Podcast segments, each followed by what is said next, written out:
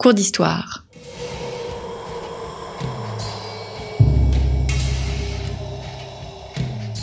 Une émission de la rédaction de Storia Voce.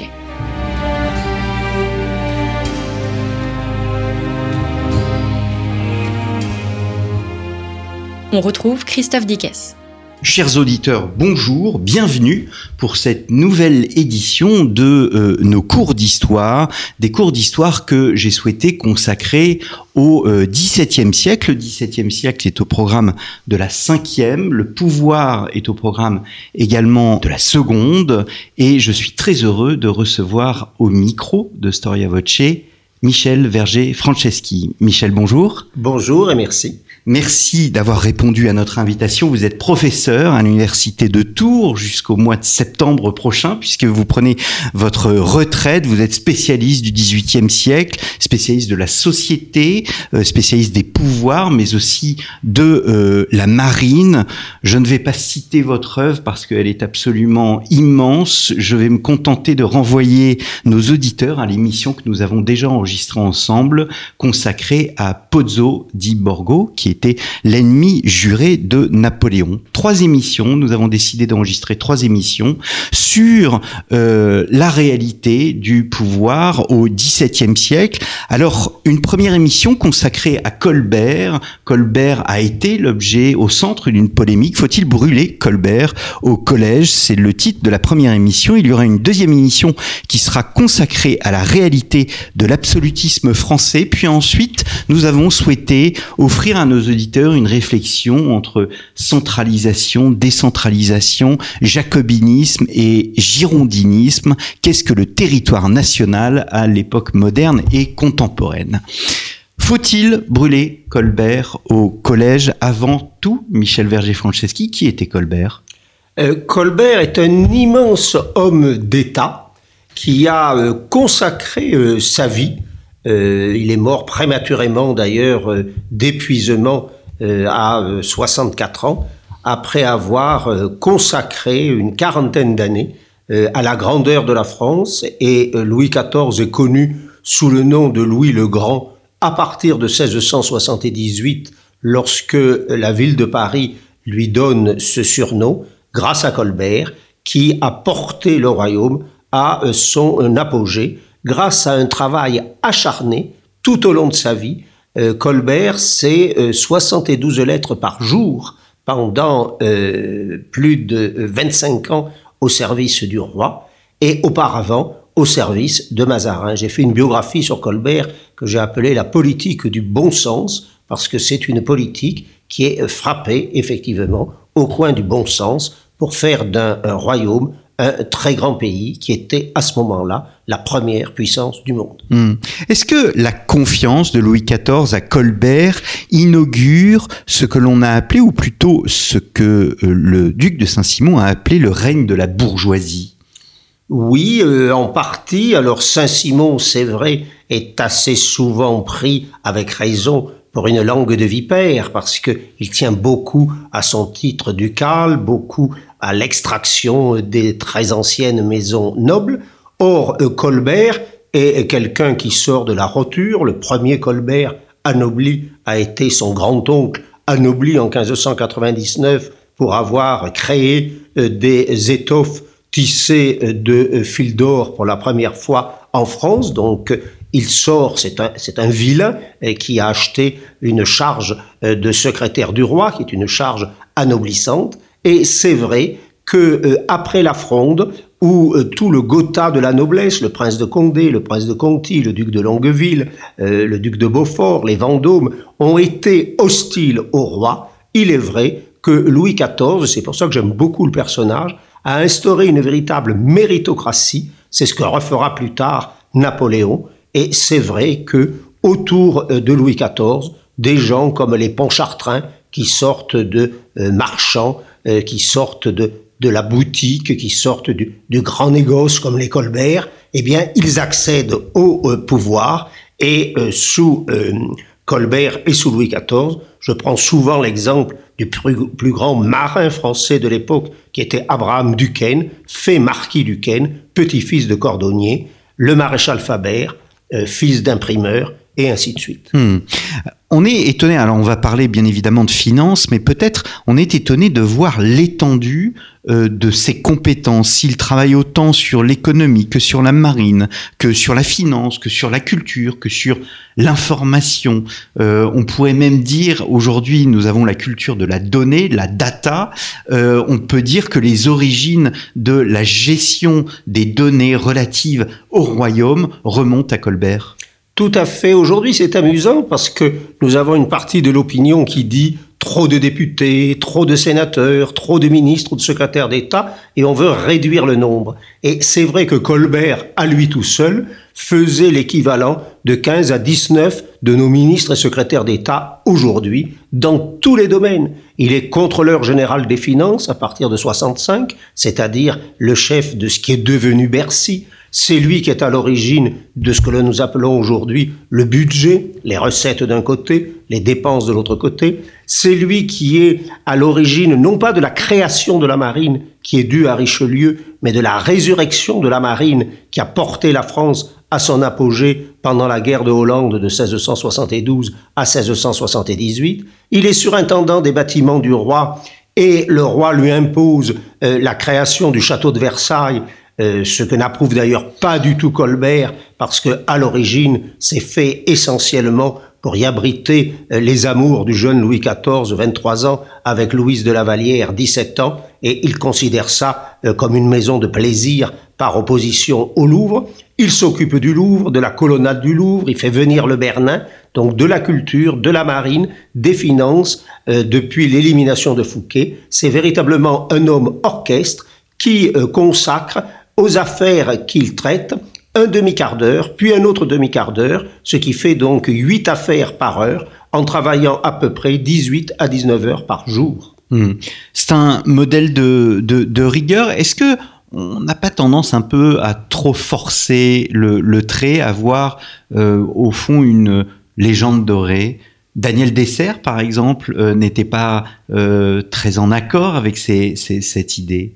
Euh, Daniel Dessert est un très grand admirateur de euh, Fouquet, alors que Fouquet, euh, Louis XIV a dit de lui, s'il avait été condamné à mort à l'issue de son procès de 1661 à 64, je l'aurais laissé pendre, ce que voulait du reste le roi, pour des raisons pas du tout de jalousie, comme on l'a dit, euh, vis-à-vis de Louise de la Vallière que Fouquet courtisait alors qu'elle était la maîtresse du roi, pas du tout à cause de la construction du magnifique château de Vaux qui s'appelle aujourd'hui Vaux-le-Vicomte, mais surtout parce que Dessert était l'un des deux grands chefs des dévots, ce parti euh, ultra-catholique avec le duc de Beaufort, il partageait euh, le, côté chef euh, de ce parti. Or, ce parti, c'était celui autrefois de la Ligue, c'est celui qui avait combattu le grand-père de Louis XIV, Henri IV, et Colbert est un homme qui fait passer le roi avant Dieu, alors que Fouquet faisait passer Dieu avant le roi. Mmh. Est-ce que, euh, du coup, peut-on considérer Colbert comme un homme qui s'inscrit plutôt dans l'avenir euh, plutôt que dans le monde d'avant Parce que vous insistez beaucoup, parce que je vous connais bien, sur la mutation des sociétés. nous vivons dans une société qui n'est absolument pas figée, mais qui est en mutation. Euh, Colbert est un homme qui regarde devant, qui est un homme qui prépare l'avenir, un peu comme Richelieu euh, auparavant. Et donc c'est vrai que la mer en particulier, à laquelle il a consacré un nombre d'heures et d'années considérables, était un espace religieux quand vous pensez aux croisades, quand vous pensez aux guerres euh, de religion, quand vous pensez au siège de La Rochelle, quand vous pensez euh, à tous les ports qui appartenaient aux Anglais, comme Bordeaux, La Rochelle, Brouage, etc.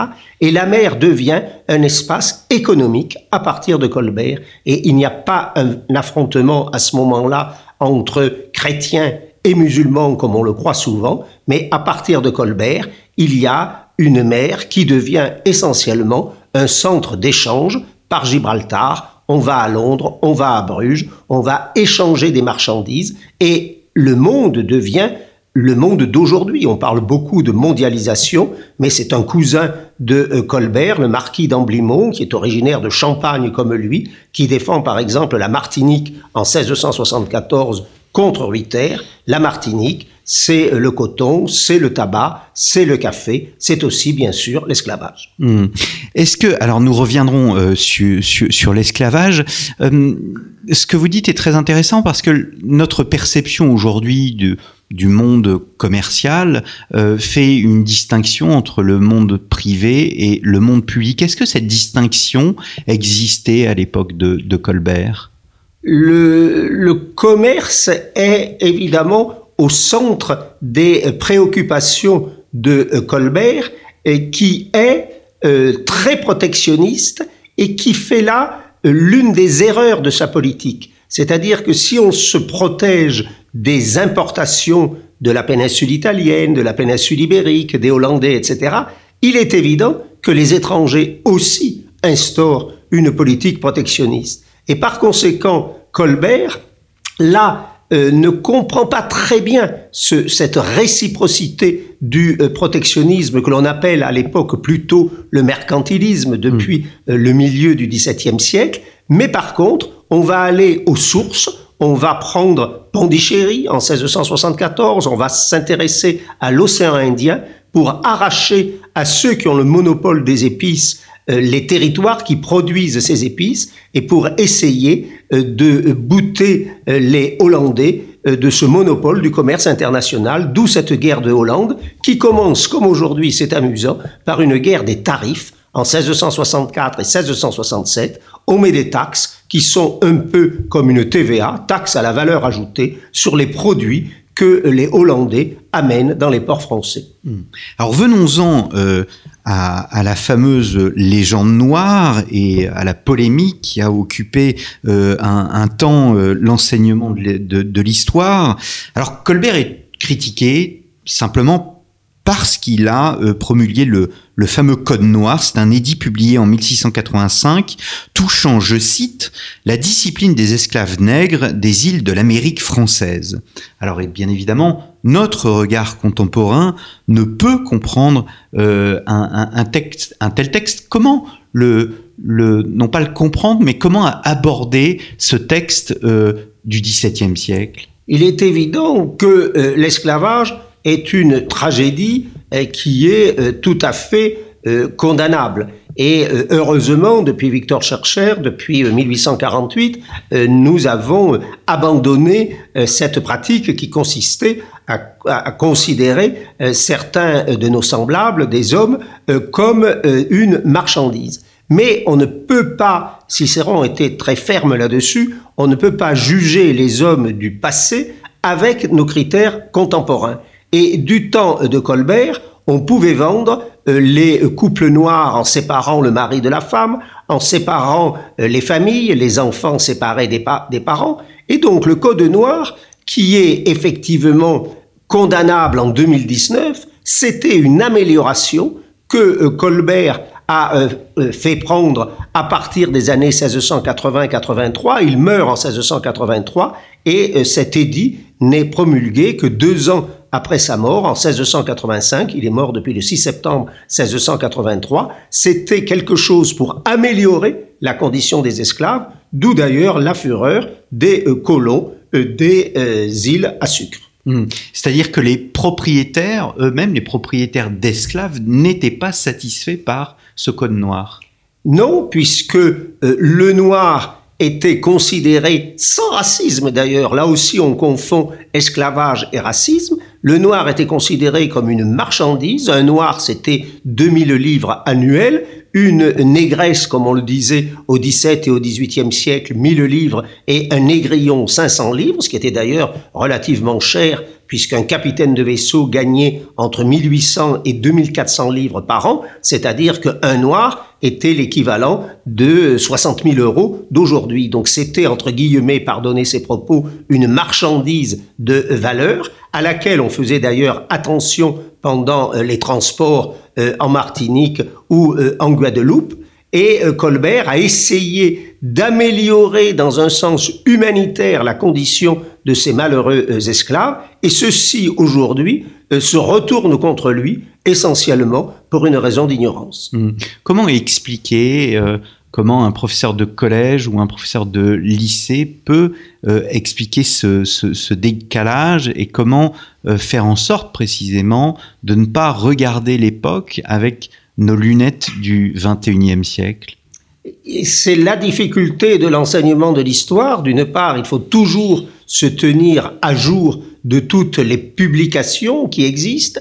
On lit dans certains ouvrages qu'il y a eu 6 millions de Noirs déportés ou euh, dans certains autres 20 millions de Noirs déportés parce qu'on ne connaît pas en réalité le nombre exact. On n'a pas euh, dans nos archives de la marine, dans les ports de commerce comme Bordeaux, Nantes, La Rochelle ou ailleurs en Espagne, euh, la totalité des archives nous permettant une comptabilité précise.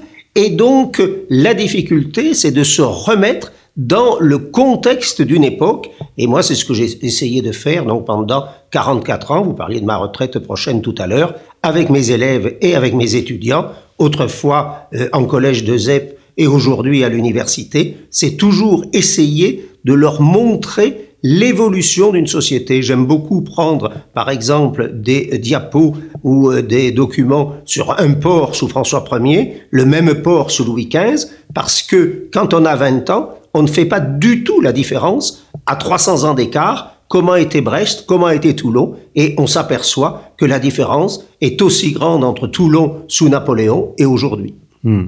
Merci beaucoup, Michel Verger-Franceschi. Je euh, tient à signaler que nous ferons une émission, une série d'émissions sur euh, sur l'esclavage avec euh, l'historien Frédéric Régence, qui sera un moyen d'approfondir ces questions. Merci encore et je vous donne rendez-vous la semaine prochaine pour traiter cette fois d'absolutisme. Merci pour votre fidélité et rendez-vous la semaine prochaine. Merci Christophe.